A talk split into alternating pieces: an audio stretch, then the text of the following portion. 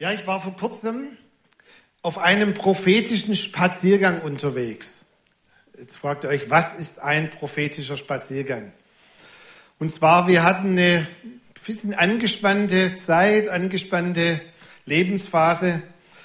Und äh, wir hatten nicht mal mehr die Zeit, gemeinsam spazieren zu gehen. Daran merke ich das dann, dass es ziemlich stressig sein muss.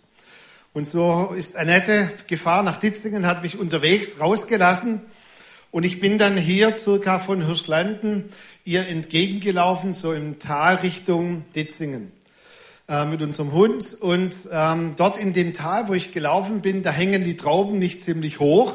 Das kennt ihr von Jürgen Klopp. Die Trauben hängen ziemlich hoch, wie dann übersetzt wurde, We are living in Dreamland. Müsst ihr unbedingt mal anschauen, diesen Clip. Äh, die Trauben hingen dort nicht hoch, sondern ist euch schon mal aufgefallen, hier in dem Tal hängen die Stromleitungen ziemlich tief. Und äh, ich lief da so und habe mich konzentriert auf den Heiligen Geist zu hören. Und da sprach so singender Draht zu mir. Irgendwie war das Wetter ein bisschen wie heute. Und ich habe so den Eindruck, wenn so regnerisches Wetter ist, dann singt der Draht. Und der sprach zu mir so bzzz. Und ich lief da so eine geraume Zeit unter diesem singenden Draht.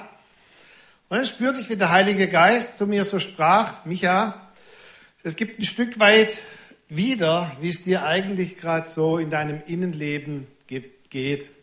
Es sind ziemlich viele Spannungen und die singen mit, so wenn du mich anbetest und zu mir sprichst. Und da dachte ich, stimmt eigentlich. Das war ein bisschen so mein Lebensgefühl. Ich hatte ziemlich viel Stress, Druck in Situationen, Termine. So, mir selber war auch nicht so auf der Höhe, so gesundheitlich. Aber ich versuchte munter alle Tellerchen so am Laufen zu halten und merkte dann ganz schön stressig. Man rennt vom einen zum anderen und irgendwie kann man es nirgends richtig so gut machen. Und dann merkte ich einfach so, als ich mit Gott redete, dass ich Spannungen überhaupt nicht so mag. Ich weiß nicht, wie es euch geht. Ich hasse eigentlich Spannungen. Spannungen in Beziehungen, Spannungen in atmosphärischen Störungen. Und diese ganze Spannungen, die ich dann besprechen konnte, bis ich dann am anderen Ende dieses Spannungstals mit dem singenden Draht meine Frau wiedergefunden habe. Und als ich dann so lief, dann machte mich der Heilige Geist eigentlich auch auf eine Spannung aufmerksam, die mir gar nicht selber so bewusst war. Zuerst bin ich durch so ein paar innere Spannungsfelder durchgelaufen, die mir selber bewusst waren, aber so ein Spannungsfeld, das war mir gar nicht selber so bewusst. Aber dieses Spannungsfeld erzähle ich erst, Spannungsbogen, mitten in der Predigt dann. Also jetzt erst ein paar andere Spannungen, so diese Gefühle von diesem singenden Draht. Ich denke, ihr, ihr wisst und merkt, dass unser Leben immer mal wieder Zeiten oder Phasen beinhaltet, wo wir in Spannungen drinstehen. Wo es einfach spannt in Beziehungen, in Finanzen spannt, in Terminen, in Überforderungen. Und ich denke, die Komplexität des Lebens zwingt uns immer wieder, auch mit Spannungen umzugehen. Wir gehen regelmäßig in Abständen immer mal wieder über die Psalmen drüber. Und natürlich beinhalten die Psalmen auch eine Fülle von Lobgesängen, aber ein ganzer Großteil von den Psalmen ist auch ziemlich spannungsgeladen, wo Leute wie mit einem Freund ganz transparent und ganz offen sprechen über ihre Seelenzustände und damit auch Seelenhygiene betreiben. Und manches Mal da, da werfen sie diese Spannungen auf Gott und diese Spannungen bauen sich dabei ab, weil wir einen Gegenpol haben, der uns zutiefst versteht. Zum Beispiel ein Psalm, wo der Schreiber sagt, Gott, siehst du denn eigentlich überhaupt, wie es mir geht?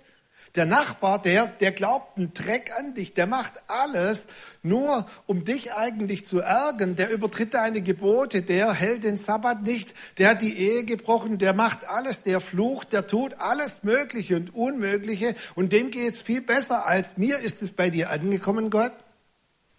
Spannung im Herz, oder? Ich habe auch heute Morgen wieder eine Gebetszeit gehabt vor dem Gottesdienst. Ich laufe dann so mit unserem Hund und ich wenn er in den Himmel kommt, unser Hund, würde ich ihn dann gern mal fragen, weil ich verstehe nicht ganz hier auf dieser Seite des Lebens, was er eigentlich so denkt, wenn ich bete. So. Manchmal, wenn ich in so neuen Sprachen bete, dann guckt er mich so, also was ist jetzt mit dem Herrchen los?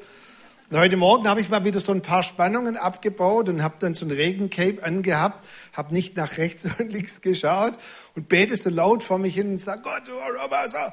Als da jemand vor mir steht, guten Tag, geht's ihm gut? Und ich habe den Mann überhaupt nicht gesehen und denke, naja, eigentlich ist mir egal, wie es mein Hund denkt, wie es mir geht. Aber der Mann, den ich dann ein paar Tage wiedersehe, ziemlich krass, der wird wahrscheinlich irgendwann mal meine Frau sehen und fragen, geht's ihr Mann gut? Ja, mir geht's gut, weil es auch eine Form von Seelenhygiene ist, dass ich meine Spannungen mit jemandem teilen kann, der genau weiß, wie es mir geht. Und wisst ihr, als mein Freund mich dann angerufen hat, hat er eigentlich etwas getan, was die Bibel uns auch aufträgt, in Zeiten der Spannungen zu tun. Einer trage des anderen Last mit, so werdet ihr Christi Gesetz erfüllen.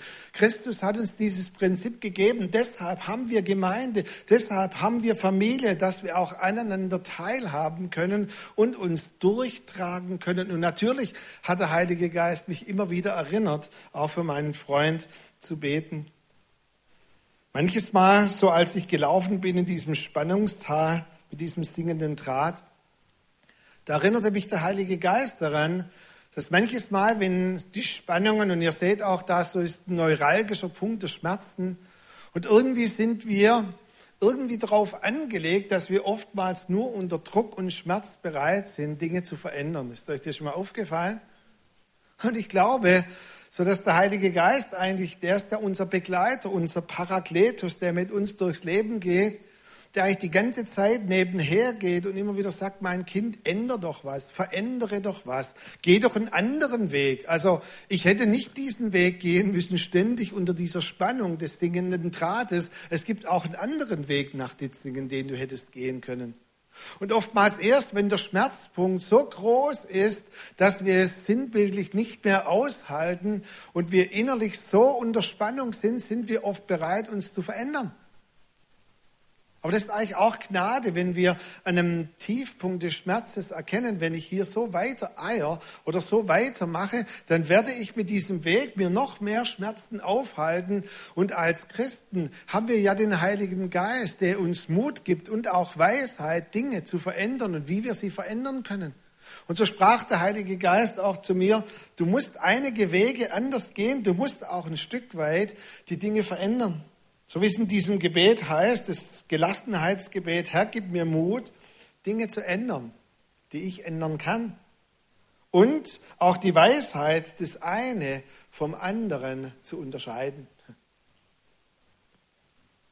Und dann erinnerte mich der Heilige Geist auch daran, bevor ich dann zu der Spannung komme, die ich euch versprochen habe, dass manche Spannungen einfach deshalb da sind, weil wir im Reich Gottes leben. Und es ist etwas, was wir eigentlich immer wieder vergessen, dass das Reich Gottes in sich eine riesige Spannung trägt, die wir, wenn wir es mal beachten, jedes Mal ausbeten, wenn wir das Vaterunser beten. Wir beten ja am Anfang, dein Reich komme. Und ganz am Ende beten wir, denn dein ist das Reich und die Kraft und die Herrlichkeit. Und man sagt theologisch, dass wir im Zwischenalter der oder in der Zwischenzeit der Zeitalter leben. In diesem Zeitalter, dass das Reich Gottes da ist. Es ist angebrochen. Der Tod ist bereits besiegt. Die Kräfte des Himmels haben einen Landeplatz hier auf dieser Erde und gleichzeitig leben wir noch in dem bestehenden Zeitalter, das zu Ende kommen wird und vernichtet werden wird, das auslaufen wird und auf Null gestellt wird, nicht mehr da sein wird. Dieses Zeitalter, in dem wir jetzt noch leben. Und theologisch sagt man, das ist ein bisschen ein Ausdruck, der vielleicht auch ein bisschen so über die Köpfe hinweggeht. Aber wenn wir die Spannung dahinter verstehen, verstehen wir das. Wir sagen, das Reich Gottes ist da und gleichzeitig ist es noch zu kommen in seiner Vollendung. Ja, was heißt es jetzt? Es ist da und gleichzeitig wartet es noch auf die Vollendung, bis es endgültig durchbricht. Weißt du, wir merken das vielleicht an manchen Punkten, wenn wir, ich greife mal einen Punkt heraus, wenn wir uns über Heilung unterhalten. Ja, Gott heilt. Gott greift ein in Situationen. Ich bin felsenfest davon überzeugt, ihr auch, dass Gott heilen kann. Und wir müssen noch viel mehr an Heilung sehen.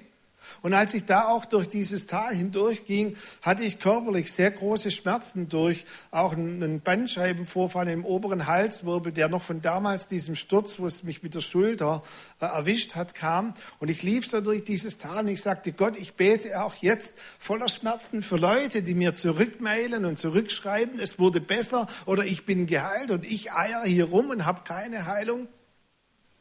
Und dann erinnerte mich der Heilige Geist daran und sagt, gib nicht auf.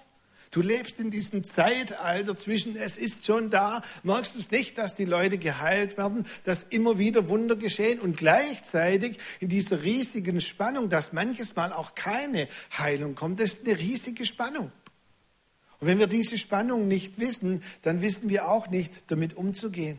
Und wir müssen auf der einen Seite enorm mutig sein, auch als Gemeinde, und sagen, wir holen uns, was uns gehört. Und wir haben noch, man sagt im Englischen ein Deposit, wir haben noch eine riesige, vollgeladene Prophezeiungs- und Verheißungswolke, die über uns wabert, dass wir noch Heilungen sehen werden und Wunder sehen werden. Und gleichzeitig leben wir in den Spannungen des Lebens. Wisst ihr, was der Teufel tun möchte in diesen Spannungen?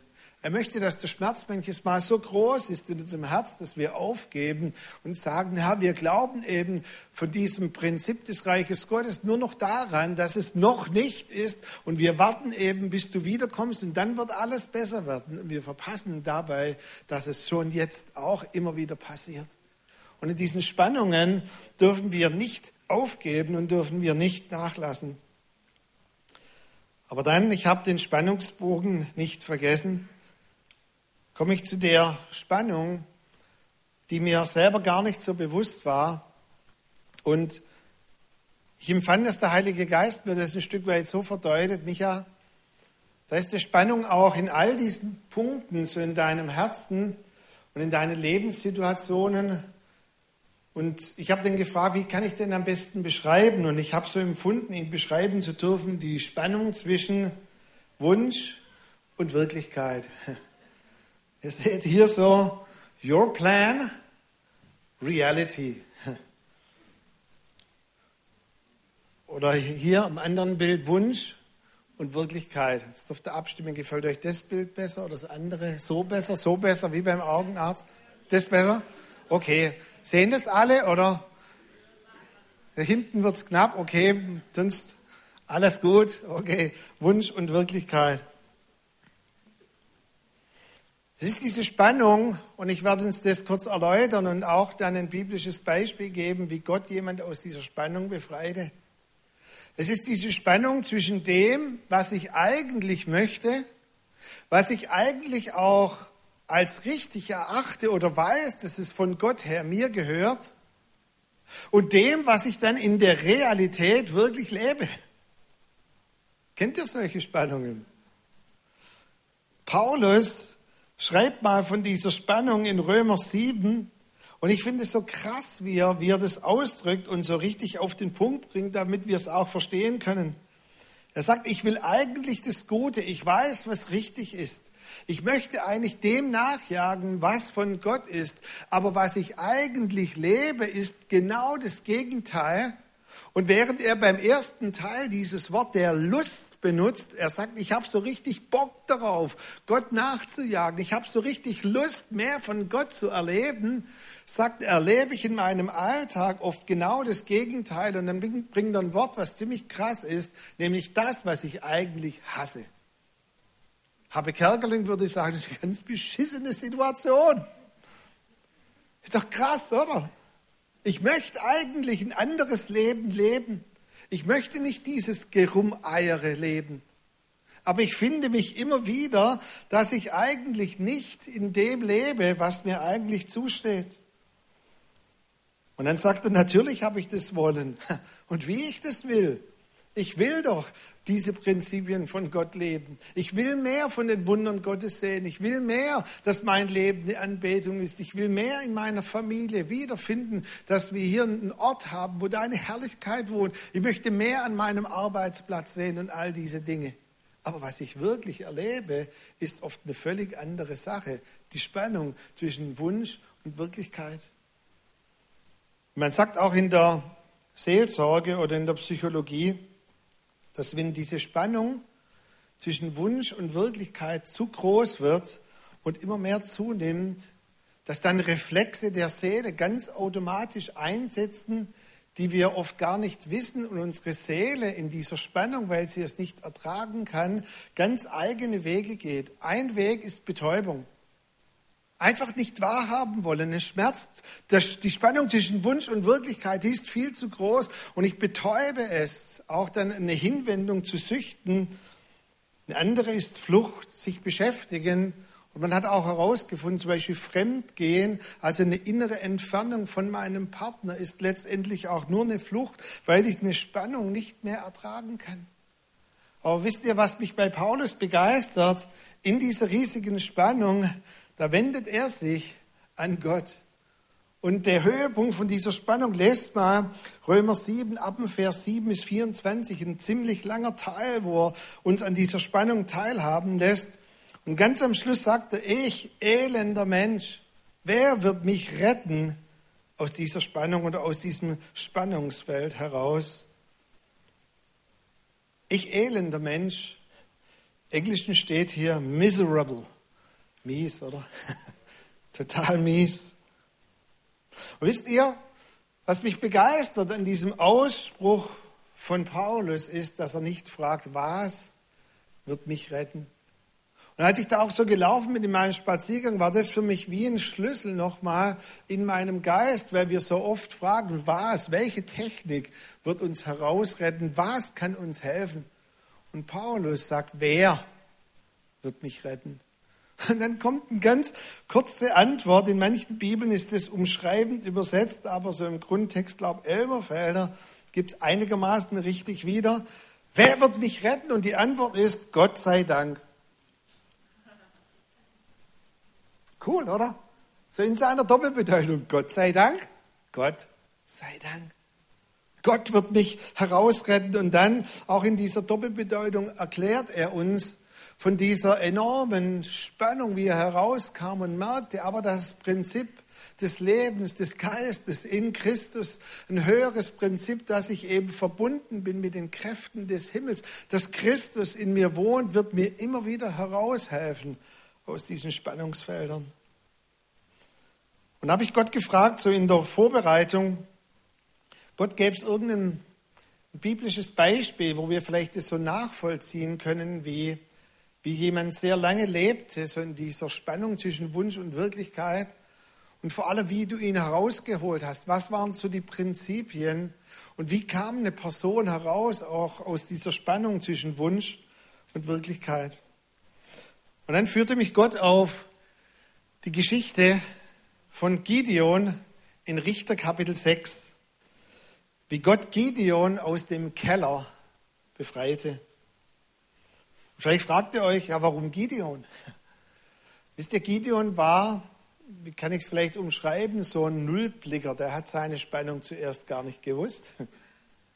Vielleicht war er auch so gegenüber Paulus so ein Introvertierter, also der zum Lachen in den Keller ging, weil dort im Keller hat ihn Gott wiedergefunden. Vielleicht verarbeitete der die Dinge mehr so, so innerlich und dem war gar nicht so bewusst wie Paulus, hey, ich habe da eine riesige Spannung, Gott, und dann schreit das zu Gott. Das war so mein Empfinden, als ich da auch lief in diesem Spaziergang, dass mir manche Spannung in mir gar nicht so bewusst war. Wir lesen von Gideon, dass er sieben Jahre lang lebte unter der Beherrschung der Midianiter. Also er als gläubiger Israelit lebte sieben Jahre unter der Okkupation, unter der Herrschaft der Midianiter. Und die Midianiter, die waren ziemlich krass. Die haben alles, was sie angepflanzt haben, alles, was sie irgendwie geerntet haben, jeden Ertrag haben sie immer für sich wieder genommen. Da war ein ständiger Raub. Egal, was die Israeliten gemacht haben, sie konnten nie etwas für sich produzieren oder festhalten. Ihnen zerfloss alles im Leben. Das war auch der Grund übrigens, warum er den Weizen, den sie so halb heimlich angebaut haben, dann im Keller, in der Kälte gedroschen hat, dass man ihn nicht dabei erwischt hat. Weißt du, wenn du sieben Jahre lang in dieser Spannung lebst, dann geschieht eines, diese eigentlich falsche Realität wird zu deiner Normalität. Du denkst, naja, das ist so, das ist üblich so, da kann man nichts verändern. Das ist halt schon immer so gewesen. Und man tut dann Dinge, die man eigentlich nicht tut und meint, es sei normal. Und er trischt also diesen Weizen in der Weinkeller, äh Weinkelter im Keller. Und bitte tut es nicht, wenn ihr eine Allergie habt, äh, weil da kann, kann der Spreu sich nicht vom Weizen trennen. Und dann atmet man all diese Partikel ein, die so in der Luft sind. Und er tut es in der Kälte. Und er ist dann wahrscheinlich ein bisschen erschöpft, geht an die frische Luft. Und da setzt er sich einfach hin. Und Punkt Nummer eins, das heißt in der Bibel, dass der Engel des Herrn sich zu Gideon nahte und sich unter eine Terebinte, eine bessere Übersetzung finde ich, Eiche setzte. Und er setzte sich dort unter eine Eiche. Und er beobachtet einfach Gideon. Und Punkt Nummer eins ist, Gideon merkt gar nicht, dass der Engel des Herrn da ist. Doch krass, oder? Der ist so in seinem Paradigma drin, dass er irgendwie hier in der, im Keller weit trischt um die Normalität des Lebens. Und dann heißt es, der Engel des Herrn kam und er beobachtete Gideon. Klammer auf, dieser merkte aber diese Gegenwart nicht. Dann im Vers 12 offenbart sich der Engel des Herrn und sagt Gideon, der Herr ist mit dir Du tapferer Held. Tolle Begrüßung, oder? So einen, der so sieben Jahre rumeiert, so in seiner Spannung zwischen seinem Wunsch und dem, was er eigentlich möchte und Wunsch und Realität. Und eine riesige Begrüßung. Der Herr ist mit dir, du tapferer Held.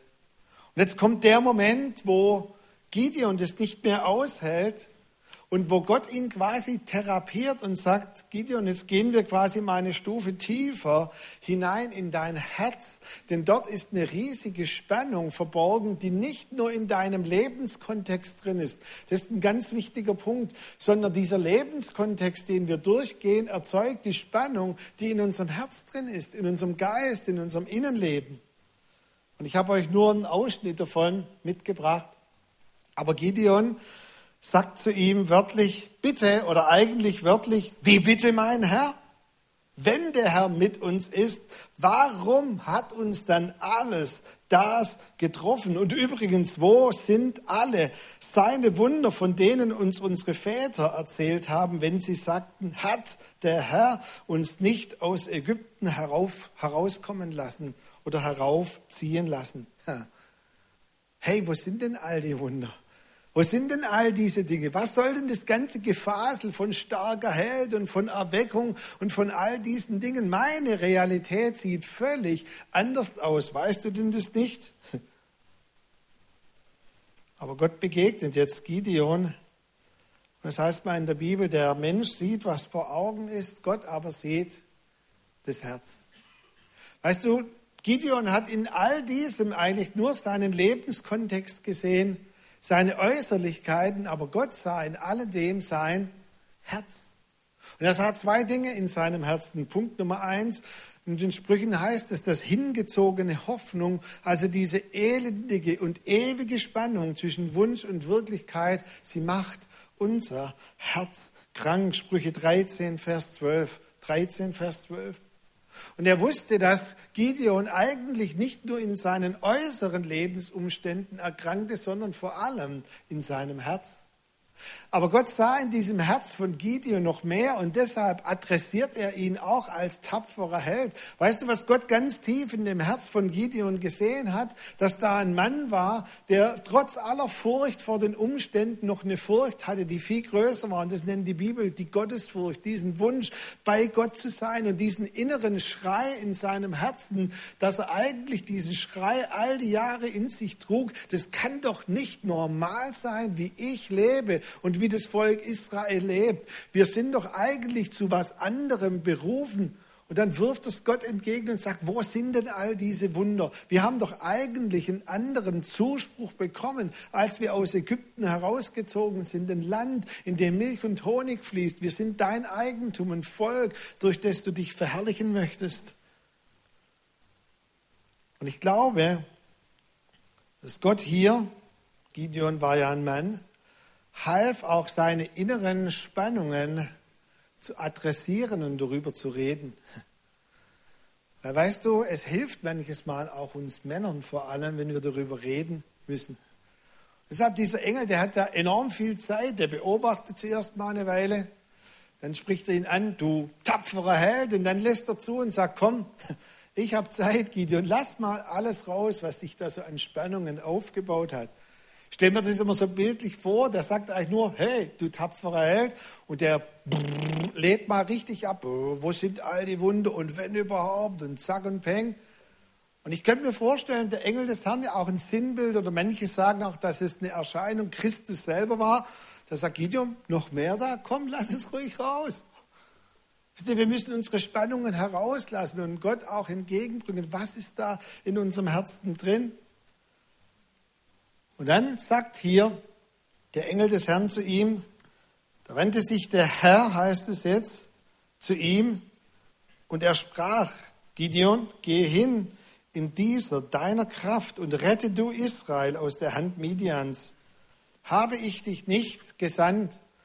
Und ich bitte euch mal jetzt von der Zeit her, werde ich nicht tiefer drauf eingehen, aber lest doch mal ihr selber. Ihr könnt gern das Buch der Richter, Kapitel 1 bis 5, ihr könnt dann Richter 6, 7, 8, ihr könnt auch Parallelstellen lesen und suchen. Wo bitteschön hat Gott Gideon berufen? Habe ich dich nicht berufen und gesandt? Ja, wo denn? Und wisst ihr, woher die Berufung kam? Die Berufung trug er schon wahrscheinlich sieben Jahre in seinem Herzen.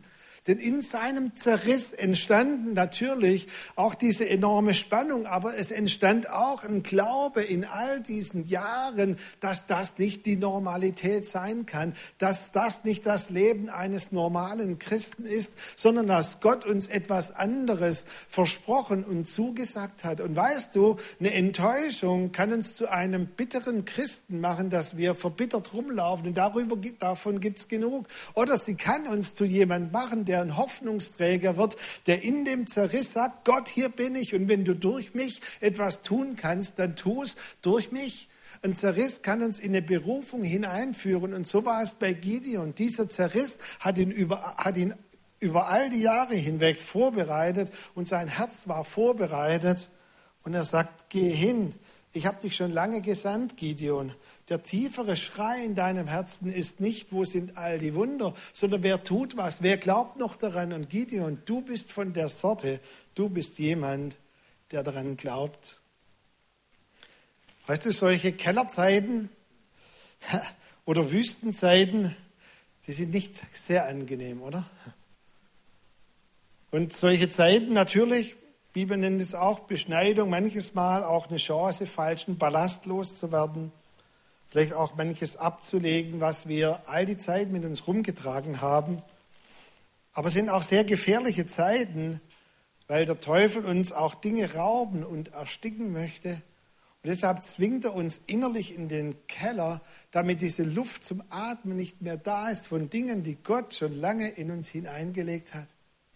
Und in Gideon war über sieben Jahre hineingelegt, da entstand was in ihm. Das war nicht nur diese sieben Jahre ein Ort der Enttäuschung, sondern es war vor allem diese sieben Jahre ein Ort der inneren Schwangerschaft, wo innerlich in ihm etwas heranwuchs und er merkte, da will irgendwas raus in mir. Das kann doch nicht die Normalität sein. Weißt du, solche Kellerzeiten, die können dazu beitragen, dass Dinge in uns erstecken, oder dass der Teufel Dinge rauben möchte. Aber lass mich so sagen, die Dinge, die von Gott sind in unserem Leben, wird Gott niemals zulassen. Der Same, der von ihm ist. Und die ganze Geschichte von Gideon, es geht da nicht in erster Linie um den natürlichen Samen, um dieses Getreide um ihn herum, sondern es geht um einen geistlichen Samen. Ist auch ein Hinweis auf Christus, auf das Brot des Lebens. Und es geht um darum, dass der Same, der von Gott ist in unserem Herzen, es wird dem Teufel niemals gelingen, dass er den ersticken kann. Denn was aus Gott geboren ist und von Gott gezeugt ist, das hat Leben in sich. Weißt du, Gott sieht deine noch offene Rechnungen auch mit ihm. Er weiß um die Gebete, die sich noch nicht erfüllt haben für deine Angehörigen, für deine Freunde. Er weiß noch um diese Gebete. Und in diesen Kellerzeiten möchte der Teufel, dass du aufgibst. Und Gott sagt, nein, mach weiter, du tapferer Held. Er weiß um die prophetischen Zusagen. Und zwei Dinge, mein Thema ist heute Morgen nicht Prophetie. Aber weißt du, bei Prophetie gibt es zwei Dinge, die wir öfters nicht mitteilen, wenn wir ein prophetisches Wort geben. Prophetie gleich immer umkämpft. Eine ganz einfache Formel. Prophetie immer umkämpft und nicht wie bei der Milch Haltbarkeitsdatum, sondern Erfüllungsdatum. Liegt immer ein bisschen in der Zukunft. Schon mal aufgefallen? Dauert manches Mal. Ich weiß nicht warum. Gott hat vielleicht eine andere Zeitrechnung. Warum jetzt sieben Jahre bei Gideon? Sieben, die biblische, die himmlische Zahl. Ach, so ein Gefasel. Hilft dir wenig, wenn du drin steckst, oder? Beschissen sieben Jahre. Aber zum Glück ging es auch nicht länger. Bei manchen Dingen eier ich schon länger als sieben Jahre rum. Hm. Gideon erlebte das, was wir in Hesekiel 37 lesen. Eigentlich war sein Herz ein Tal der toten Gebeine. Und er spürte, da liegt ganz schön viel rum. Da liegt viel rum an Enttäuschung, an vielleicht an unerfüllten Gebeten. Dort liegt viel rum. Vielleicht war Gideons Vater auch jemand, der ihm immer wieder gesagt hat, was eigentlich Gott ihnen in Ägypten zugesprochen hat. Da waren Prophetien, da waren Hoffnungen. Vielleicht hat Gideon einen ganz anderen Verlauf geplant für sich, für seine ganze Familie. Und dann erlebt hier Gideon, wie es Hesekiel in diesem Kapitel 37 der Totengebeine erlebt Während Gott zu ihm sprach, da regte sich plötzlich etwas in seinem Herzen.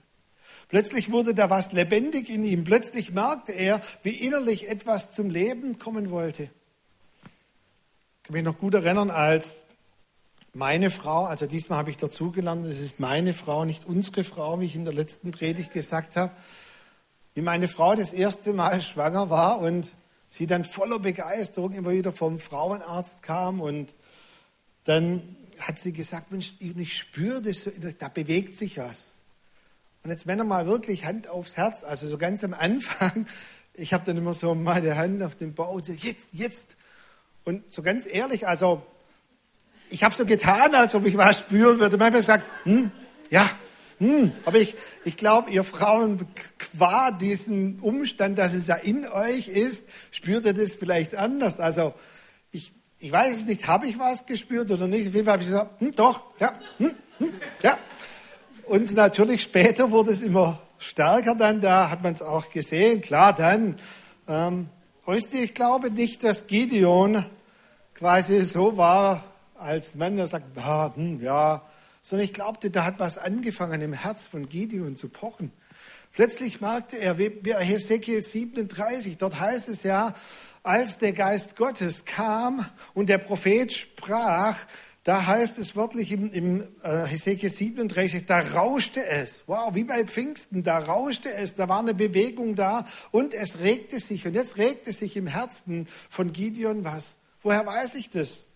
Letzte Vers aus dem Kapitel. Gideon sagte, jetzt muss ich ein Opfer zubereiten.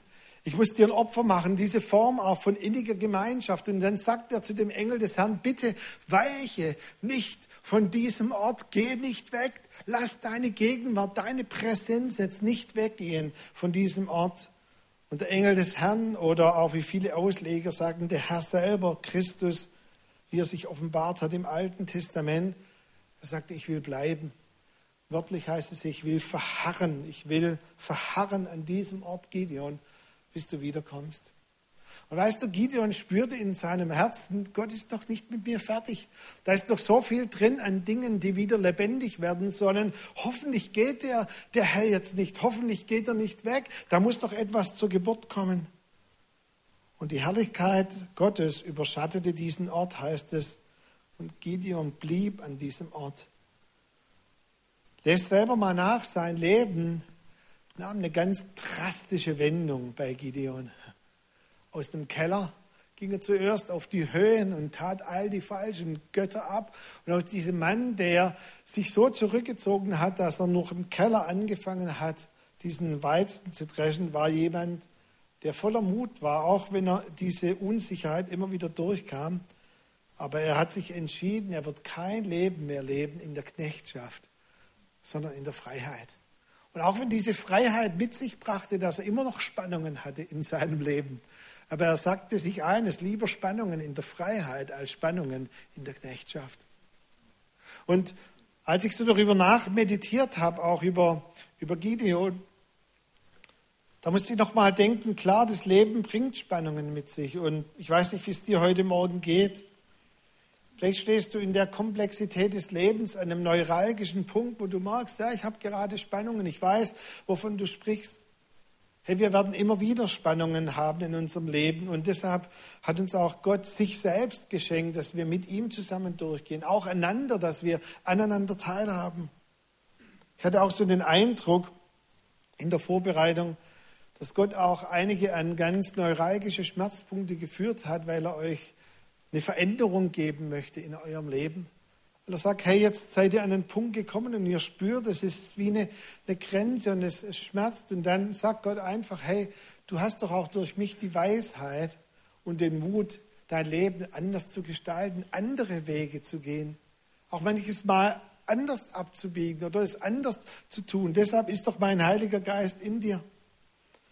Aber ich habe vor allem gespürt in der Vorbereitung, wie Gott mir so aufgetragen hat, dich auch heute Morgen zu fragen, wie sieht es denn in deinem Herz aus? Wisst ihr, wir können ja sagen, ach Gideon, und dann fällt uns noch eine andere Geschichte ein. Aber all die Geschichten stehen ja in der Bibel für uns.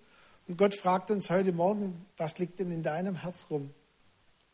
Gibt es da auch so manche Totengebeine, die so rumliegen? Wo die Spannungen, die ich beschrieben habe, auch die Spannung, die im Reich Gottes selber drin ist, wo die Spannungen des Lebens dich dazu gezwungen haben oder dich in die Knie zwingen wollten, dass du manche Dinge einfach hast liegen lassen, Dinge, woran du mal geglaubt hast, vielleicht für dich, für deine Ehe, für die Gemeinde. Ich glaube, da liegen noch einige offene Rechnungen, auch Gebete. Ich spüre auch für uns als Gemeinde, das sind noch einige Dinge, in denen wir noch nicht leben und die schon so lange uns zugesprochen worden sind von Gott. Wisst ihr, wir können sagen, na gut, dann lassen wir es halt rumlümmeln und dann wird es irgendwann mal absterben. Aber Gott gibt immer wieder die Momente, wo etwas anfängt zu schlagen. Und das ist gar nicht meine Aufgabe, das ist Aufgabe des Heiligen Geistes, das dir in deinem Geist zu verdeutlichen, wo sich in dir was regt und du spürst etwas, da ist ein Leben aus Gott, da ist doch eine unerfüllte Prophetie, da ist doch eine Verheißung für mich ganz persönlich, da ist eine Verheißung, ein Zuspruch für mich, da ist auch noch eine Heilung, die aussteht für mich. Etwas in dir will wieder leben.